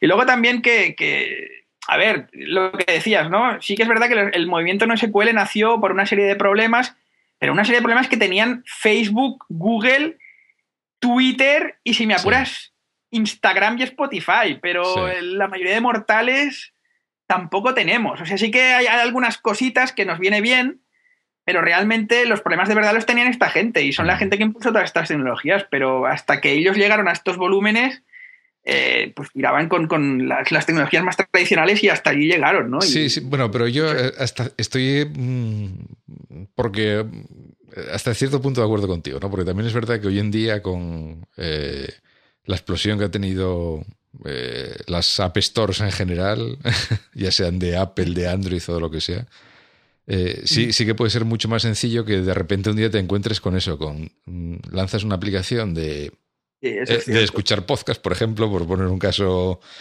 Eh, un caso un caso práctico en este momento. Y, que te encuentres con 10 millones de usuarios. Y entonces tienes que, pues, eh, por ejemplo, lo típico de ahora de, una aplicación para escuchar podcast es, eh, es que la aplicación pues eh, se vaya, tú le digas qué podcast quieres escuchar y te vaya, te los vaya bajando automáticamente, ¿no? Por ejemplo, que es un caso de uso muy básico. Pues entonces, evidentemente, tendrás que tener de alguna forma almacenado, pues, eh, todos los podcasts que está escuchando todo el mundo y, cuando se actualiza un podcast, pues ver quién tiene ese podcast entre los 10 millones para ver a quién tienes que notificar que se lo tiene que bajar, ¿no? Eh, Entonces, sí, efectivamente, este problema ya te puede pasar y sí, ya necesitas algo que, bueno, es un poco más sofisticado. Claro, claro, por eso, por eso te digo que hoy en día eh, antes estos problemas de escalabilidad grande eran, eran cosas de Facebook y tal, pero que bueno, que hoy en día, si tienes suerte y tienes una aplicación medianamente exitosa, puedes morir de éxito, ¿no? Por no saber escalar apropiadamente la parte servidor, porque bueno, la parte cliente la desarrollas eh, eh, para el terminal, tal, pero, pero claro, luego el, backend del servidor, si lo necesitas, pues si la aplicación tiene mucho éxito, puede ser un problema. Sí, sí, además es, o sea, es triste que, que una empresa muera pues porque no tiene usuarios o demás, o una aplicación no tenga usuarios, pero morir de éxito es mucho peor. es, mucho más triste, sí. ahí, ¿sabes? totalmente cierto, totalmente cierto. Sí, la verdad es que la, industria, tienes toda la razón del mundo. Eh. ahora, evidentemente, es, bastante más, no fácil, pero es probable que, que, puedes hacer una cosa con un éxito, aunque sea moderado, pero con problemas ya que, bueno, que, no teníamos hace igual 5 o 10 años y necesitas eh, ser un generalista de un montón de tecnologías para cosas que quizá hace unos años, pues bueno, sabías un poquito de montar unas tablitas con SQL y... Sí, y, tirabas, sí, sí. Y además La, gente contenta y emocionada con lo que habías hecho, ¿no? Y ahora, bueno, es todo real time, me notifica y todo escalable y distribuido geográficamente y tal, pues hombre, ya eres un inútil, ¿no? Tampoco es eso, ¿no? Pero bueno, pero bueno, es cierto que pero es que, pero es que las tecnologías también, eh, o sea, tú luego ves, eh, pues no sé, tecnologías como Angular JS, por ejemplo, y ves las demos y resulta que actualizas una cosa en el cliente y se propaga automáticamente al servidor y a la base de datos y no sé qué. Y no sé, porque está pensado para hacer esas, esas actualizaciones en tiempo real entre el cliente y el servidor de forma transparente, ¿no? Entonces, claro, eso queda muy bonito en las demos, pero claro, si luego volvemos a lo mismo, si tienes un millón de usuarios que están todo el rato machacándote el servidor a peticiones porque Angular en cuanto apretan una tecla, placa va para allá, pues. Sí, sí, los de, los de cliente nos, nos machacan un poco a los de, a los de servidor. Siempre la guerra está un poco, ¿no? Sí, Por eso aquí está muy de moda lo de ser un poco full stack, ¿no? Para que todo el mundo se mezcle con todo el mundo y bueno. Y así todo el mundo toca un poco de todo, ¿no? Y todo el mundo sabe lo duro que es estar en el otro lado. Mm. Pero... y, yo creo que también, pues. Eh, eh, servicios como, como, el que comentábamos antes, que eh, pues tipo Backbean o similar, del que hablamos en el episodio 29, me parece, y tal, pues también nos necesitamos un poco eso, ¿no? A, poder simplificar un poco la vida pues al programador de frontend de aplicaciones de iOS que, no, dice, ahora si me tengo que meter con con el stack del backend, pues vamos. ya, bastante tengo con hacer que la cosa funcione en, iPhones, iPads, sistemas operativos y además actualizarlo y que vaya rápido y demás, como para encima ponerme a hacer aquí. Sí, sí, claro, porque. si Lenguaje de servidor. a lo mejor te ocupas más de la parte del interface y de las animaciones y de ese tipo de cosas y. claro, no hoy en día no es solo eso, claro. hoy, hoy en día la verdad es que sigues pudiendo montar cosas con equipos pequeños, pero a la que la cosa crece un poco necesitas mucha inversión porque es que necesitas gente dedicada en, muchas partes ya y gente muy especialista si, si la cosa crece un poco. Entonces de ahí que mucha gente a veces que no es de la industria siempre dice, oye, pero ¿realmente se necesitan tanto dinero para hacer las empresas estas? Digo, hombre, desde fuera parece que no, pero, pero realmente es que se complica bastante y, bueno, eh, las cosas que hacía antes un programador en un garaje se sigue pudiendo hacer, pero bueno, yo soy un poco más escéptico con las cosas nacidas en un garaje. Se, sigue pudiendo hacer, pero a la que crece un poco necesitas, necesitas amigos que, te ayuden, ¿no? Porque... Sí, no, sin duda. Sí, sí bueno, hoy en día pues hacer eh, una prueba de concepto para la familia, como quien dice. Sí, sí, y, no muchos amigos porque ya te van a pedir el real time. Claro, no, no, sí, sí, o, porque a lo mejor pues tienes un, lo montas ahí en un servidor aunque, aunque sea un servidor dedicado en un, en un proveedor de hosting normal, pues eh, eh, si empieza a darle caña, vamos. Te tienes que ir a una solución de estas, pues eso, tipo Amazon o Azure o algo así para, para poder garantizar un poco eh, la escalabilidad y la fiabilidad, claro. Ya, pero claro, entonces tienes que empezar a ganar pasta, porque si no... Evidentemente, claro. Y bueno, es la rueda, ¿no? Sí, sí, sí, porque esos servicios no, baratos, baratos no son precisamente. No, no son baratos, pero también es verdad que ahora, ahora, por ejemplo, hay la, la moda de todo en Amazon. Pues hombre, quizá no, ¿no? Porque Amazon lo bueno que tiene es que te permite pues escalar rápido y tener pues pues si tienes picos de picos de tráfico, si tienes una aplicación con picos de tráfico, pues levantar muchas máquinas un periodo de tiempo y luego matarlas. Y eso está muy bien. Requiere un poco de automatización, pero ahí, ahí realmente acabas ahorrando. Pero hay muchísima, muchísima gente que, está usando Amazon o Rackspace o cualquiera de los competidores y prácticamente no, les varía el número de máquinas. Entonces, eh, realmente están.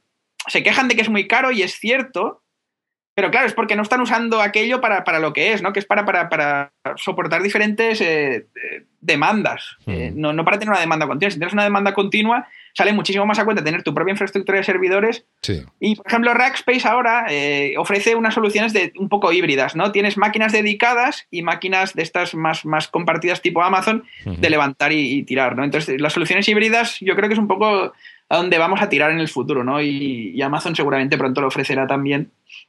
Porque claro, al final, bueno, dices, pues yo tengo una demanda ya que tengo estas máquinas, que seguro que sí, que es lo básico que necesito, y luego tengo los picos con estas.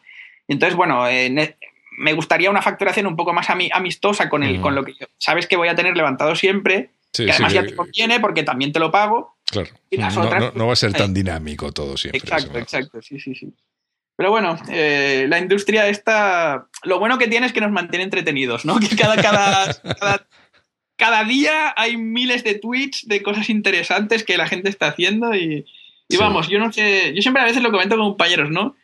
¿Te ves con 55 años o 60 haciendo esto cuando ya son los últimos años profesionales? Digo, hostia, no lo sé, ¿no? Pero bueno, de momento al menos eh, estamos bastante entretenidos y, la verdad es que, es, una industria que a mí me encanta y bueno, yo creo que por eso nos dedicamos todos, ¿no? Porque al final cada día hay algo por descubrir y bueno. Sí, bueno, yo, yo, de hecho creo que a veces hay hasta demasiado, porque... Bien, ya, claro. Es, que no te da tiempo a, abarcar todo, es imposible, no, no, no. O sea, ya es, aunque, aunque te dediques solo, no solamente a JavaScript, no sé, en, el mundo de JavaScript hay una coña que escoge una palabra del diccionario y habrá, y habrá una librería que se llame esa palabra .js, seguro. Que el otro día me enteré que hay una que es Bacon JS y dije, hostia, Bacon también, de madre mía. Yo creo que ya van. Batman JS por lo del nan, nan, nan y todo esto. Sí, sí, ya, ya, van rebuscando ya, porque ya las normales ya están cogidas. Se, empiezan a acabar, ¿no? Y hay que, hay que empezar a combinar y. Sí. Mal, vamos mal ya, ya, ya. Bueno. Bueno, y, y, así para terminar un poco, eh, bueno, pues eso, para Pon que hemos eh, plantado la semilla de la curiosidad en la mente de, la gente escuchando este podcast. Si quiere informarse un poco más sobre Redis, hacer pruebas y tal, ¿qué recomiendas? Sí, la, verdad es que tampoco hay, hay muchos, muchos eh, tutoriales o cursos. de libros, que yo sepa, hay uno de O'Reilly, que es, que es creo que de 2010, 2011, o sea, de los primeros años de Redis, que se llama Redis Cookbook, que está bastante bien, explica un poco los casos estos que he comentado y algunos más pero tampoco creo que haya muchos más libros de Redis. Luego, evidentemente, la, web de, Redis, Redis.io, que, que está muy bien, está llena de documentación. Eh, recomendaría también los post estos de, la persona esta que comentaba, que es AFIR, es aphyr.com. Y ahí dentro pues tiene una serie de posts que se llama Call Me Maybe, o sea, llámame a lo mejor, que se, burla un poco de los no SQLs, porque llamas y, bueno, a veces no está, ¿no? Como, todo es eventual y consistente a veces y tal, pues el título de, la, serie de posts es así. Y ahí no solo habla de Redis, sino como he comentado, habla, habla de Cassandra, de React, de, todo el movimiento no SQL en general. Y suele poner ejemplos en, en, Clojure, a veces los pone en Java, en Scala, o sea, es un tío bastante, bastante interesante. Y bueno, son disecciones espectaculares de, de, dónde falla, de en qué puntos no respetan el cap theorem, por qué está mal, qué deberían hacer, en fin. Y además está, está, curioso porque los autores de las bases de datos luego contestan y hay un debate ahí en los comentarios de, de, los posts. Y bueno, como espectador está muy bien. Yo no me atrevo a comentar ahí porque se me comen, porque esto no es así tal. Pero como espectador, la verdad es que está, está muy bien estos posts. Y luego a nivel charlas, eh, el otro día tuitearon una, eh, que es un chico español que está por aquí, por Londres, también la retuiteé. permíteme buscarlo un segundo, a ver si lo encuentro por aquí. Luego voy a hacer un poco de publicidad. Tengo también yo algunas charlas por ahí por mi SlideShare donde explico todos estos de, demás. Que eh, eh, tuve la suerte de que me invitaron eh, a, Miami en la Sancha en PHP, que fue una gran experiencia. Luego también la, he dado aquí en, Londres en PHP, la en PHP London. Y a ver, si, buscáis en SlideShare deberíais encontrar tanto la mía como la de este otro chico. Mira, aquí lo tengo. Se llama. El, nombre de Twitter es Supercoco9 y se, llama Javier Ramírez eh, no, le conozco personalmente, eh, pero bueno, eh, siempre pues, encuentro sus tweets por ahí y tal. Y publicó una charla ayer, creo que fue, sí, ayer, ayer. Y también está muy bien porque habla un poco de las últimas, últimas novedades de Redis y varios casos de uso. También habla un poco de lo mismo que comentaba yo de Redis tiene mucho poder, pero úsalo de forma correcta, ¿no? Sí, pongamos, aquí la, frase de Spider-Man. De... Sí, sí, exacto. Sí, además la, pon la frase de Spider-Man. Del tío Ben. Great, power comes great responsibility. Pues, y es cierto, es cierto, ¿no? Al final es todo. Pero sí que es verdad que comparado con, otros, con otras bases de datos, otras tecnologías, tampoco hay tanta, tanta documentación online más allá de, pues, su propia web y, gente que disecciona un poco el, el mundo no SQL, ¿no? Y libros, como decía, que yo sepa, solo hay el Redis Cookbook, que es un poquito antiguo, han sacado la segunda edición, creo, con algunas actualizaciones. Mm. pero realmente está un poco desfasado ya y, no. creo que no cubre lo de, lo de 2013, que es todo el scripting con Lua y todas estas cosas. El libro, déjame buscar un poco el. hay, otro de Manning que se llama Redis in Action, que es del año pasado. Ah, cierto, cierto, cierto. Tienes toda la razón del mundo. sí, sí, sí, es verdad. Lo, estuve buscando, fue una de las cosas que busqué a ver qué libros había. Y yo solo encontré esos dos. sí, sí, la verdad es que sí, sí, sí. Eh, no sé. La verdad es que, claro, está tan, la verdad es que la página está tan bien que, realmente con la página y un poco estos casos de uso, yo creo que para, para, empezar a probar, incluso con toda la tranquilidad del mundo, meterlo en producción, eh, la gente debería sentirse bastante cómoda. O sea, eh, Redis es raro que te dé sorpresas, es raro que, se caiga un Redis, es muy raro que, salvo que tengas millones y millones de transacciones eh, diarias, pues que tengas problemas al menos en, las fases iniciales de implantación, ¿no? Hmm. Y luego, pues evidentemente, hacer monitoring y, demás, ¿no? Pero, pero mm, si la gente, yo animo a todo el mundo que lo pruebe, especialmente la gente que tiene Memcatch, que lo pruebe como sustituto y, y pruebe, pues, efectivamente, algunos pequeños casos de uso que les pueda valer Sí, tenemos webs con, yo que sé, algo de gamificación, puede ser un caso perfecto para meterlo en algo que tampoco afecta al negocio, pero que ya es visual y atractivo para la gente que visita la página. Este tipo de cosas, sí. seguro. Sí, sí, no, yo, yo te digo, yo cuando vi la, eh, la documentación en la página web y tal, para empezar me parece más que de sobra. Y, bueno, luego, pues por ejemplo, en, en, algún libro de esto sí trae algún ejemplo así un poco más elaborado de, eh, construir una red social, por ejemplo, basado en, Redis, ¿no? que es el, libro este de Manning, es uno de los ejemplos que trae, pues cómo hacer el timeline, la, lista de followers, de following, etcétera. Vamos, que, te montas el, Twitter en. ¿El, timeline, cuidado, porque, eh, claro, se, te llena la memoria. O sea, no sé si explico luego que, que, los posts del 2011 hay que empezar a tirar a disco ya, porque seguramente aquello empieza a estar ya. Sí, pero bueno, quiero decir, pero a nivel conceptual de ejemplo es, es, es, a mí me parece buen ejemplo, pero es una cosa que estamos muy acostumbrados a ver y que ves cómo se puede construir con, con una herramienta de este estilo, ¿no? Sí, sí, porque si lo piensas hacer eso con, con, con MySQL, Oracle o tal, eh, yo no sé, no sé. Bueno, se puede, ¿no? Pero lentísimo con un montón de instrucciones y... yo, me acuerdo, bueno, Facebook ahora ya habrá, pero yo me acuerdo antes había unos, hace años cuando, cuando Facebook todavía porque imagino que lo habrán ido cambiando tal, pero bueno, eh, Facebook seguía utilizando en aquel momento PHP y MySQL, unas versiones muy tuneadas por ellos de, MySQL y explicaban que habían convertido MySQL prácticamente en un NoSQL. Sí, claro. Para, mantener las listas de amigos en la misma máquina que donde está, bueno, unas cosas eh, para mantener ese grafo de, de, amistad entre, entre todos los usuarios que era, era tremendo, ¿no? Sí, bueno, en, Social Point también el, usábamos MySQL, pero también había cosas que lo usábamos en, modo no SQL, es decir, teníamos clave y valor, porque, bueno, eh, y un poco en la, misma línea, ¿no? Eh, al, final también a Facebook le pasó muchísimo más bestia lo que, lo que pasó en Social Point, ¿no? Una explosión de, usuarios y claro, ponte a cambiar la, la, infraestructura así a lo loco, ¿no? Entonces, a veces hay que hacer alguna chapucilla, pero no te permite reescribir toda la aplicación o, cambiar toda la, toda la capa de persistencia así tan simple, ¿no? Entonces a veces hay que sacrificar un poco de, de dolor. Y bueno, por lo que yo sé, Facebook, eh, ahora, muchísimo código todavía sigue estando en PHP. Pasa que ahora han sacado una cosa que se llama, eh, bueno, el, Hip Hop Virtual Machine, la ah, nueva sí, versión. Sí, es cierto, sí. Y encima ahora han sacado Hack, que es como una especie de lo, que yo sueño que sea PHP 6 o 7 algún día, más o menos lo han metido ahí. Y Hack se puede ejecutar en modo PHP o en modo Hack. Ay, perdona, HHVM eh, se puede ejecutar en, modo Hack o en modo, o en modo, PHP, entonces te permite ir migrando y tal.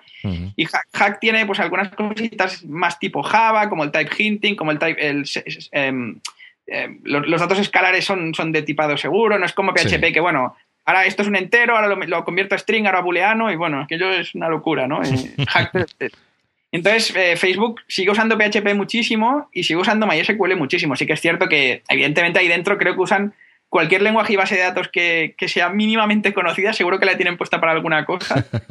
Pero siguen teniendo mucho PHP y mucho MySQL. Y, y sí, sí, o sea que, bueno, que, que al final, eh, los PHP y MySQL, a ver, mucha gente los critica, pero la Internet les debe mucho y, siguen siendo tecnologías muy, muy maduras y, que funcionan bastante bien hasta, hasta un cierto número de, usuarios y de peticiones. Sí, sí, bueno, hombre, quiero decir, eh, eh, no sé cuánta, no sé qué porcentaje de, de, Internet estará, estará sustentado sobre un WordPress, por ejemplo, que sigue siendo Sí, creo, creo, que era que era un 18 un 20% de todo Internet. es una salvajada. Y bueno, sí, es el típico stack lamp de toda la vida. Y, sí, sí. O sea que, bueno, que posibilidades todavía tiene. Quiero decir que. Sí, sí, sí. Sí, es verdad. Ahora, por ejemplo, aquí en Londres, eh, sí que es verdad que la gente está oyendo un poco de PHP porque, evidentemente, hay, lenguajes mucho mejores. Pero en realidad, si, si, si, si sigue habiendo un mayor eh, porcentaje de programadores PHP que de otros lenguajes, y además somos más baratos, lamentablemente, ¿no? Eh, nos guste o no.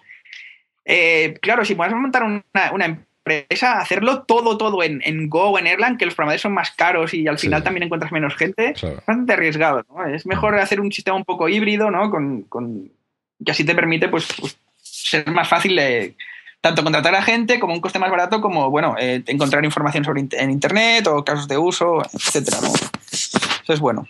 Lo que decíamos, ¿no? Que los viejos guerreros ahí siguen y, se van a quedar un tiempo, vamos. Sí, el PHP que terminará siendo como el COBOL, ¿no? En el futuro. ¡Hombre! COBOL pues seguirá, evidentemente. Bueno, la verdad es que PHP 5.5 y lo que están haciendo en 5.6 ha mejorado mucho. Pasa que mucha gente ya lo abandonó y ya sigue considerando que era el PHP 4, que era un desastre, ¿no? Pero las últimas versiones siguen sin ser un lenguaje compilado, ni muchísimo menos, ni ser mm. tan, tan académico como Python, por ejemplo, pero, pero bueno, mm. ha mejorado bastante y más que Es que claro, cuando, cuando, tu lenguaje sustenta solo WordPress, ya más del, el más del 15% de Internet, hacer cambios que rompan APIs y compatibilidad, pues es bastante sí, Hay que hacerlos con cuidadín. Las miserias de PHP 3, que claro, bueno, la gente ha ido actualizando y, claro, aquello no lo puedes romper así como así, ¿no? Y bueno, la historia de PHP. Yo soy muy PHP, ya. soy un gran defensor. A veces me gano alguna colleja y tal y risas, pero. Sí.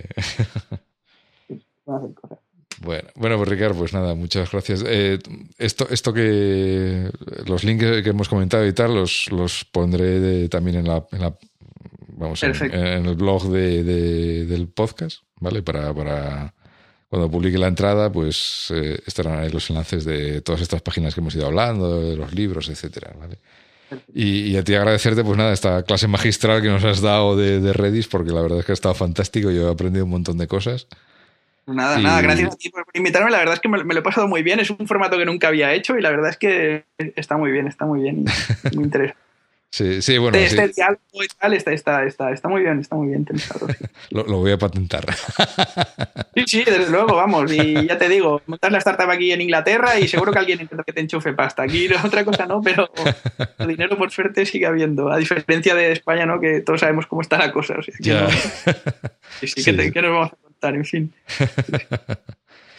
y bueno, pues nada, eh, lo, que te, lo que te contaba, muchas gracias por, por hacer la invitación, por contarnos todo esto y, bueno, nada. Eh, si en algún en el futuro, pues igual, si te animas, pues podemos hablar de, otra, de alguna otra cosita. Sí, sí, yo encantado. Bueno, em, no hay tantas cosas que, sepa contestar casi todo como pero bueno, de PHP algo podríamos hablar y de Go últimamente también. De Cassandra no tanto, pero ya empiezo también a tener tablas, o sea que bueno. La verdad, tengo heridas de casi todas las tecnologías por aquí, o sea que bueno, podría contar grandes fracasos de, muchas tecnologías o grandes fracasos en la implantación, ¿no? daría para una charla, grandes desastres en producción, ¿no? desastres en producción. No demos ideas, pero, que igual hasta me invitan algún día a algún sitio, entonces tengo que salir ahí a contar miserias, pero, bueno, un placer, te digo, y, muchas gracias también. bueno, esto de desastres en producción en el... en, de forma educada es lo que se llama las lessons learned, ¿no? Sí, sí, sí, exacto. Tiene este nombre, o sea. Sí, sí, sí, Pero detrás de cada lesson learned hay, hay, un developer o unos cuantos. Sí, hay, sufrimiento y dolor. Sí, sí, eso es muy cierto. Y bueno, nada más. Eh, a los que nos escuchéis, pues nada, que sabéis que tenéis. Eh, eh, podéis dejarnos cualquier comentario en el blog del podcast, preguntas, comentarios, lo que queráis, ¿vale? Y, nada, que tengo por ahí pendiente algún, algún podcast más que, estoy tal. Precisamente estoy intentando... Eh, tú que hablaste, alguno, has mencionado RabbitMQ alguna vez, pues estoy intentando también, como ya hablamos de Erlang en, recientemente, pues también me parece muy interesante, o sea que seguramente uno de los próximos episodios será sobre RabbitMQ, ¿no? Con lo cual ya completaremos aquí el abanico de tecnologías punteras hoy en día, ¿no? Y, nada más, que nos, eh, nos escuchamos en el próximo Video Developers. Venga, un saludo.